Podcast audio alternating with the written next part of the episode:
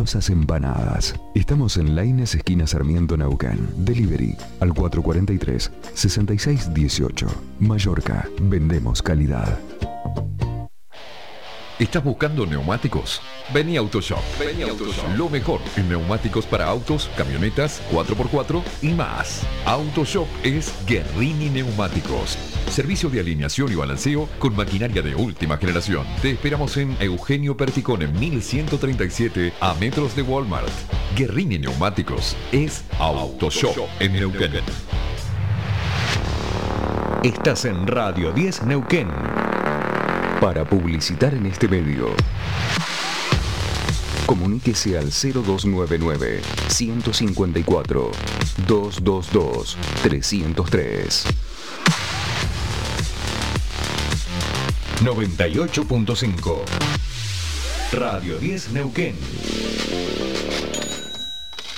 Subite al tercer puente con Jordi y Sole.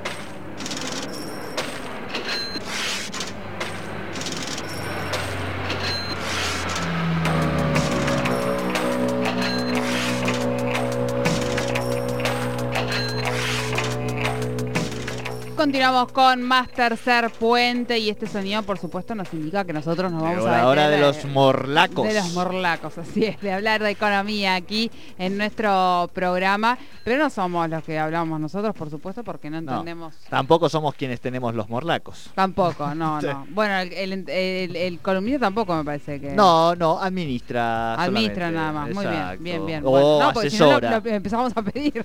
No, no, no, no, no lo pongamos en ese brete, No, pobre. bueno, bueno, bueno. no, Pucha, no. yo que le quería pedir. Bueno, vamos a, entonces a... Le vamos a preguntar si alguna vez escuchó Julio Iglesias. Ah, eh, porque ahora vamos a... Bueno, expliquémosle. Ahora se- ahora se lo. Vamos a darle la bienvenida a su espacio. Fernando Spoliangi, ¿cómo le va? Buena tarde. ¿Qué tal, Sole, Jordi? ¿Cómo están?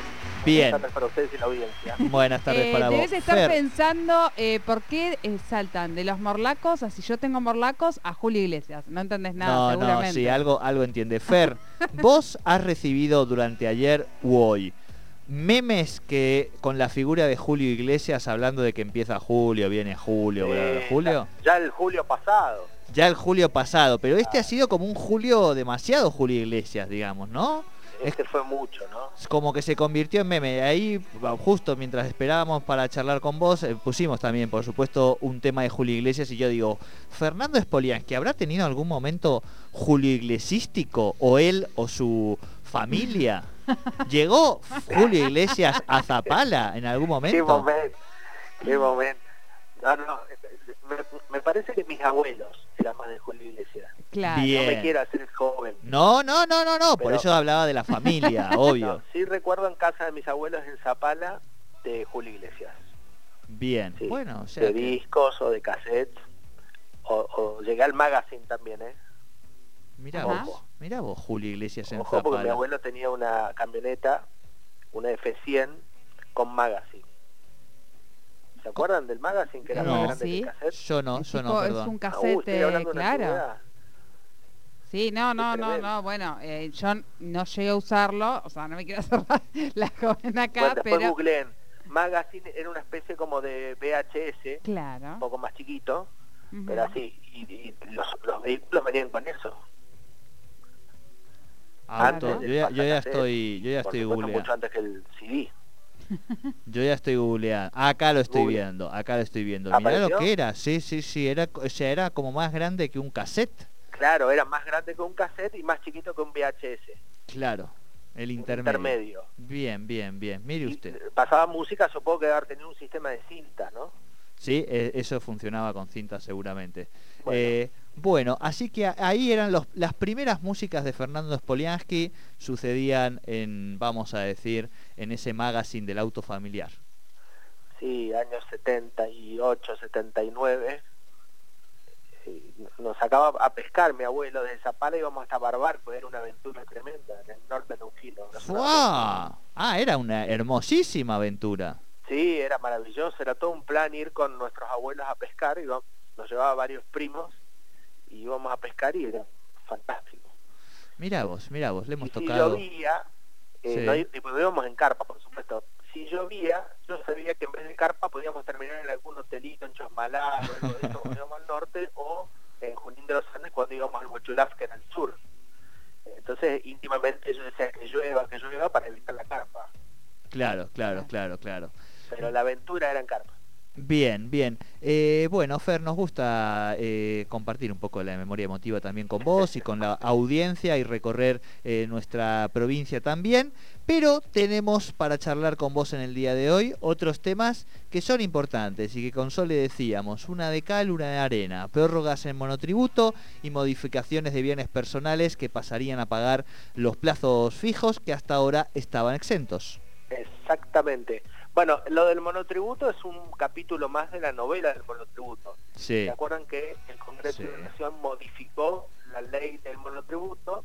A partir de allí tenían que surgir nuevas escalas y nuevas cuotas, pero esa modificación que se había producido en abril tardaron mucho tiempo en reglamentarla, el Poder Ejecutivo y la FIP, y eso había generado por un efecto de retroactividad una deuda en los monotributistas. Entonces el gobierno advierte eso que había generado mucho, mucho malestar y envía de nuevo un proyecto al Poder, al poder Legislativo que modifica lo que ya habían modificado en abril. Y en ese, en ese nuevo proyecto ya no se contempla la retroactividad, lo cual es correcto, y se eh, van a aplicar nuevas escalas y cuotas de monotributo. Pero como todavía no se trató, cree que se va a tratar recién la semana que viene en el Congreso de la Nación, el vencimiento que operó el 25 de junio, es decir, el 25 del mes pasado, no venció la cuota y la pasaron para el 5 de agosto. Entonces, Bien. todos los monotributistas que tenían que pagar el 25 de junio anterior no lo hicieron, o si lo hicieron, lo hicieron con un valor que era el que estaba estipulado, pero quizás se modifique a partir de la sanción de la nueva ley en el Congreso, o si te- tenían débito automático en tarjeta o en cuenta, no pasó el débito y va a pasar recién el 5 de agosto. Claro, pero ahí nos acumula, ahí Fer pregunta, Sí. preguntonta para dejarlo bien claro, ¿no? Eh, no se, es decir, no van a cobrar como en retroactivo, ni nos va a quedar un mes pendiente, ni nada. No, lo que va a pasar Sol es lo siguiente, el 20, el 20 de julio Sí, va a vencer la cuota el mes de julio. Claro. El 5 de agosto va a vencer la que debió haber vencido Ah. en junio, o sea, mes 6. Y el 20 de agosto te va a vencer la del mes de agosto. O sea, en agosto vos vas a pagar dos cuotas del monotributo. Ah, bien, La que bien. correspondía a junio Atentos y la que entonces. a agosto. Atento Julio. O- ah, claro, No hay se te va a acumular entre julio y agosto tres cuotas del monotributo. Claro, Y ya con el valor nuevo, que va a ser el que va a salir del Congreso seguramente la semana próxima, claro, que claro, no sabemos cuánto va a ser. claro. Bien, bueno, Mes complicado para los monotributistas. exacto. Entonces en agosto guarden un extra. Porque sería en agosto el pago doble. Fer. Sí, Ah, los escucho un poquito digo, lejos ahí sería en agosto, digo, el pago doble. Exactamente, 5 Bien. de agosto y 20 de agosto. Y el 20 de julio, este próximo, ven- vence también la recategorización semestral. Pero ya está diciendo así que lo va a prorrogar, porque en base a qué parámetros te vas a recategorizar, con qué escala, si todavía no, eh, AFIP no estipuló la escala nueva. claro. Así que está muy complicado el sistema tributario en estos últimos días para, para los argentinos, para los monotributistas mucho más, porque ahora quedaron como una especie de limbo. No se sabe cuál es la escala vigente, no se sabe cuál es la cuota vigente. claro. Eh, Fer, esto, bueno, o sea, esto que acabas de decir vos, ¿no? Eh, la sensación es que se está, se está empiojando innecesariamente, digamos, o sea, como idas, vueltas, venidas, esta Sí. novela que le seguimos sumando capítulos además. Es, es una locura porque el monotributo, recordemos que es un régimen simplificado, que contiene aportes impositivos y previsionales, y vos con una cuota estás cumpliendo con tu obligación tributaria y previsional para tener obra social, jubilación y pagar tus impuestos. Debe ser un régimen simplificado. Ahora, el gobierno está empeñado en complejizarlo cada vez más. ¿Se acuerdan que siempre decimos que Argentina tiene que ir a un régimen más simplificado de sus impuestos, no cada vez más complejo? Y el único resquicio de simplificación que queda es el monotributo. Idas y vueltas, más contramarchas no hacen más que complejizar un sistema que es sencillo, que debiera ser fácil y que la gente pague su cuota y con eso ya tenga cierta formalidad, ¿no? Bueno, el gobierno está empeñado en, en, modificar esas cuestiones y da marcha y contramarcha y la verdad que no se deja asesorar tampoco como ustedes imagínense la cantidad de tributaristas de excelencia que hay en la Argentina. Entonces deberían escuchar a los y hacer una cosa un poquito más fácil, ¿no? más sencilla. claro, claro. Bueno. Eh, respecto a esto que hablábamos, Fer, eh, eh, en cuanto a los bienes personales y el tema de los plazos fijos, ¿cómo, cómo va a ser a partir de ahora? Bueno, bienes personales es un impuesto al patrimonio, uh -huh. es decir, que graba los bienes que vos tenés al 31 de diciembre de cada año. Bien. Tiene un mínimo no imponible que quedó muy desactualizado, que es 2 millones de pesos.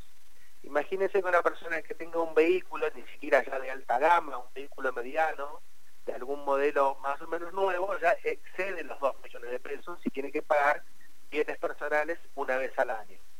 Uh -huh. Dentro de la ley de bienes personales que fue sancionada en el año 91 y que fue solo por 10 años, es decir, que ya debería estar sin vigencia el impuesto y sin embargo lo siguen renovando en virtud de la emergencia económica del año 91, fíjense cuánto les hablo, en, virtud de esa ley había una serie de eximiciones, es decir, algunas, algún patrimonio tuyo que no pagaba bienes personales. Uno de ellos era los plazos fijos, o es, porque todavía sigue siendo. ¿Qué significa? Que si vos tenés un plazo fijo en pesos en un banco argentino eh, y al 31 de diciembre tenés un determinado plazo fijo colocado en un banco, no pagás bienes personales por eso, por ese plazo fijo que tenés colocado. Lo cual es bastante razonable porque lo que, lo que intenta eso es que vos generes ahorro en pesos en un banco argentino y que con ese, esos pesos de ese plazo fijo el banco preste a su vez dinero a pequeñas y empresas, comerciantes, es decir, genera un, un círculo virtuoso de la economía. ¿Está bien? Y entonces la ley decía, bueno, no le graben con bienes personales a una persona que pone sus ahorros en un banco. Ahora el gobierno dice, no, vamos a quitarle la exención de los bienes personales a los plazos fijos y vamos a empezar a grabar, ¿no? es decir, que van a tener que pagar bienes personales las personas que tengan un plazo fijo al 31 de diciembre de cada año. Y pone una condición, o dos mejor dicho, para mantenerte la exención. Es decir, uh -huh. te dice, bueno, para, si vos cumplís con estas condiciones, te mantenemos la exención. ¿Cuál es la condición? Que tengas 270 días el plazo fijo colocado en el banco, es decir, el 75% del año esté colocado en el año, no puedes hacerlo por 30 días y sacarlo y volverlo y así, sino que tiene que estar por lo menos el 75% del año colocado en el banco, o que lo dejes entre el 1 de diciembre y el 31 de mayo. Esa es la otra condición, es decir, del 1 de diciembre al 31 de mayo, permanentemente sin correrlo, sin moverlo, sin sacarlo, o bien 270 días en el año, que puede ser que lo pongas, lo saques, lo pongas, lo saques, pero tiene que estar por lo menos 270 días colocado en un banco para que no te cobren bienes personales. Si no cumplís esas condiciones, te van a cobrar bienes personales por los plazos fijos, cosa que hasta ahora no ocurría. Uh -huh. ¿Se entendió? Sí. Bien. Sí. Es Bien. un poquito complejo y, y, obviamente la gente logra ahorrar, que ya hoy es bastante difícil, ¿no es cierto? claro. o sea, ya, entre, bueno, que, entre que es difícil ahorrar. Como plazo fijo porque no está grabado en bienes personales, bueno, era una ventaja. Ahora va a estar grabado en bienes personales, van a tener que pagar impuestos por el plazo fijo. ¿Qué va a hacer la gente? Si tiene eso o tiene que ir a comprarse un dólar en algún lado. Era como la única opción esa claro. que quedaba. Entonces, me parece que otra vez el gobierno está equivocando el camino de la reforma tributaria porque justamente desalienta el ahorro y acuérdense que el dinero que reciben los bancos se supone que es dinero que prestan y lo prestan para inversión, para comprar una máquina, es decir, todo lo que necesita la industria argentina para levantar vuelo, ¿no?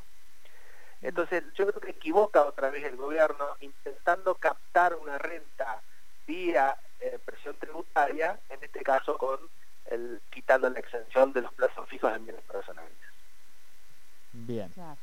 Eh, hoy para, para ahorrar, la única, el único modo que hoy tienen los argentinos, decime si me equivoco, Fer, es eh, la compra de En moneda desgracias. extranjera. Es ahorrar Moneda desgracias. extranjera, hablamos del dólar o euro en su efecto, y eh, el plazo fijo. El plazo fijo, aparte en ciertas entidades, no todas las entidades Y es la- favorable. El Perdón, y yo voy a meter así otro tema, perdón, Fer, ¿no? Sí. Otro, eh, y la inversión, porque digo, tenemos... Bueno, también, claro. Porque hay algunos sectores que están poniendo billulla en algunos sectores de la industria, digamos. no, pero hablo ¿no? de- del, del común, Del del, ciudadano. común, del No, pero es que el ciudadano, digo, ciudadano yo no, no, no. Ahorra en paquetes de arroz el ciudadano en este momento, digamos. Ahorran comida porque sabe que después cuesta más. Claro. Claro. Sí, Todo sí. lo que se pueda ver, comprar pequeño hoy. ahorrista, Yo entiendo lo de Sole. Entiendo que es el pequeño ahorrista al que te referís, ¿no es cierto? Sí, que claro, le que- y- queda un manguito y trata de Sí. guardar algo. El, el, Ujú. 5 y 10, 15 lucas por Claro, mes. el tema es que ahora de esta Claro. manera, eh, es decir, aquel como vos decías, una persona que tiene un coche, nada, mediano, común, Sí. eh, ya puede estar superando hoy este valor de Dos los, millones. los 2 millones, exactamente. Entonces, si encima la pobre persona tiene eh, un plazo fijo con nada, estamos hablando, qué sé yo, que le den 20 mil al, que eso serían menos de 100 mil pesos, ¿no? Si le da 20 mil al, al mes, un plazo fijo de, que haya metido menos de 100 mil pesos, no sé, o sea, es muy poco dinero. Hay que invertir en medios y en tercer puente. Si tienen esa platita, Ahí rinde. ahí No, va a pero rendir. es, es tal cual como lo decís, sí. digamos, desalienta obviamente el ahorro eh, y, y al final, acuérdense lo que les dije hace un ratito, los bancos captan dinero de los ahorristas para prestarlo. El negocio del banco es captar dinero de los ahorristas a una determinada tasa de interés, que es la que te pagan a vos, y prestarlo a una tasa mayor, ¿no? Que esa es la ganancia del banco. Es lo que se llama tasa activa y tasa pasiva. Entonces, eh, vos desalentás la- el ahorro de los argentinos en moneda local, en moneda nacional, eh, grabándolo con un impuesto como bienes personales. Claro. Entonces, la verdad que es, es, es bastante, eh, a mi criterio, ¿no es cierto? Creo que es un error del gobierno seguir ejerciendo presión tributaria en un país que ya tiene mucha presión tributaria y que ya no saben de dónde, de dónde buscar recursos y que quizás están afectando al pequeño ahorrista, porque no es la discusión del impuesto a las grandes fortunas, o que estamos en el medio de una pandemia, No, y tal que cual, por tal únicamente- es otra discusión, ¿no? Porque un plazo fijo es la inversión por excelencia de los argentinos y argentinas. Porque es fácil, vos vas al banco, tenemos la costumbre esa eh, también de cuando éramos chicos, ¿no? Que nuestros padres también pagaban con un plazo fijo. Es, es como una inversión muy tradicional. Entonces, grabarla con bienes personales me parece que es un error. No van a recaudar mucho, eh, porque no, no, no es un impuesto que traccione mucho la recaudación tributaria de la Argentina, y sin embargo, conceptualmente me parece que es equivocado el camino. Bien. Bueno, creo que tenemos tema, si les parece, para la semana que viene, que sea poner un poquito más el foco ahí en, en el pequeño ahorrista, Sole, no sé qué les parece, y tratar Sí. de, de a- a- ayudar un poquito a pensar eh, en ese que, que le llega un manguito más en el final de mes, en qué, qué lo puede usar, Dale. ¿te parece? Sí, claro. Sí. Yo tengo tips, Usted tiene tips. yo tengo tips. Usted tiene tips de cómo ahorrar en la cotidiana, de cómo achicar gastos. Sí, claro. Bien. Sí. También los puede Bueno. sumar a la, a la, a la Claro, claro, de- claro. de Yo voy a aportar, digo, también. Perfecto, ocupan para achicar ustedes. gasto en la cotidiana te permite tener un excedente a fin de mes, ¿eh? Ojo, Eh, claro, eso, claro. exactamente. Yo de esa manera he hecho Sí, sí, varias sí. cosas de mi Bueno, vida, ¿eh? digo, yo no ahí, soy está, ahí tiene el tip. Claro, ¿Eh? el tema es El tip. eso que yo guardo, eh, eso que logré ahorrar, digamos, gracias a los tips de Sole, no al mes que viene que lo tengo guardado vale menos, porque la Ah, vida no, es no, así. hay que ver, hay que ver Claro, qué claro, hacer por Siempre con hay que ello. ganarle a la inflación. Vamos, vamos a jugar, vamos a proponer dos, dos etapas. Una es cómo achicar, cómo buscar ahorro. Y dónde meterlo para que no- pierda la valor. otra sería claro. dónde meterlo para que no pierda valor. ¿Les parece? Exactamente. Me encantó. Muy bien. Bueno, Fer, eh, una alegría que estés aquí con nosotros, que seas parte de este equipo, de esta familia, que nos hayas contado de, de tu paseo con, con los abuelos y que alguno de ese recuerdo quede. ¿Y quién le dice a usted que hoy no sea parte de las charlas de la cena familiar? Nos pondría muy Ya mis felices. hijos me miran como diciendo otra vez la historia del abuelo. Ya se la Picado". saca. Pero bueno, lo voy a intentar. Bueno, pero viste cómo es, ponerle algún otro dato como de color, viste, como decir, eh, no, pero nunca les conté la voy que en realidad... el trap. Claro, alguna o alguna cosa que como que le añadís, ¿viste? Cada vez que uno la cuenta le, le agrega algún dato que da igual que ya a esta No. altura sea parte del recuerdo o no, ¿no? Yo soy un gran contador de historias y viste que la historia es depende de quién la cuenta y lo que cuenta. Claro. Obvio, claro. Entonces, eh, pero eso ya creo que ya me sacaron la fecha, ¿viste? pero eso no lo habías dicho la otra vez. Yo creo que van haciendo el seguimiento. Claro, claro, claro. Bueno, bueno, pero esa cuando nos dicen eso es una alerta como para decirle tenemos que agregar un- otra cosita distinta, pero más sutil. Fer, querido, abrazo grande, buena Un semana. abrazo, que estén bien. Fernando Speliaski con la economía aquí en Tercer Puente. Desde las 15 y hasta las 18 horas. Tercer puente. Aquí, en la 98.5 Radio 10 Neuquén. La comida es felicidad. Trabajamos para eso. Bouquet de rêves. Bouquet de Rêve, restaurante